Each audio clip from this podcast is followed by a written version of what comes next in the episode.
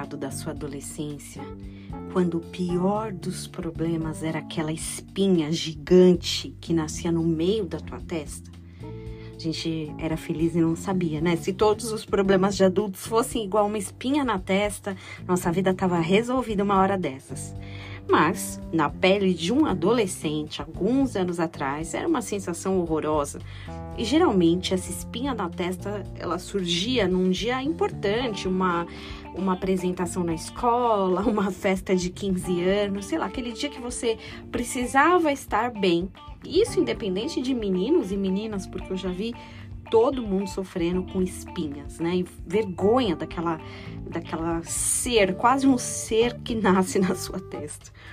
Pior ainda é que quando você é adolescente ou mais novo, todo mundo fica comentando, fica rindo, falando: olha, tá pronto para nascer, meu Deus, que olho é esse? Você tá com terceiro olho. Enfim, você sabe muito bem, porque poucas pessoas experimentaram não ter nenhuma espinha.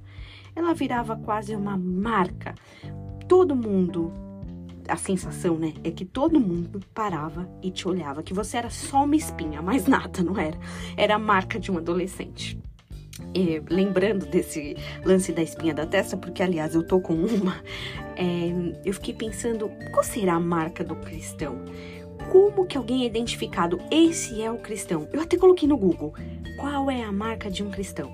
E claro, cada pessoa coloca uma coisa, tem uma, uma opinião sobre isso, e talvez por muitos anos e até hoje a marca do cristão pode ser vista como esses artefatos externos, coisas daqui para fora, roupa, vestimenta, forma de falar, o que o que come, o que deixa de comer em algumas situações, mas para mim, Daí é uma opinião muito pessoal. Se alguém fizesse uma pergunta valendo uma casa na praia, fale, fale agora qual é a marca do cristão.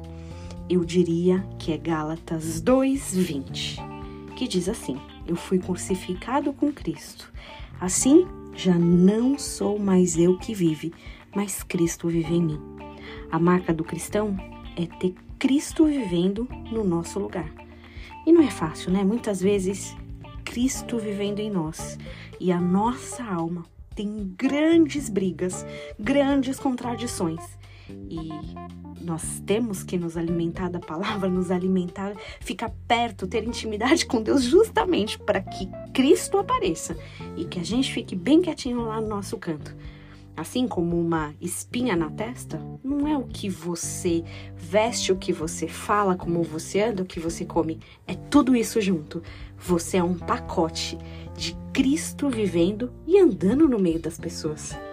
Demais, né? Talvez fosse mais fácil se fosse apenas uma espinha na testa. Mas é mais do que isso. A marca do cristão vai muito além.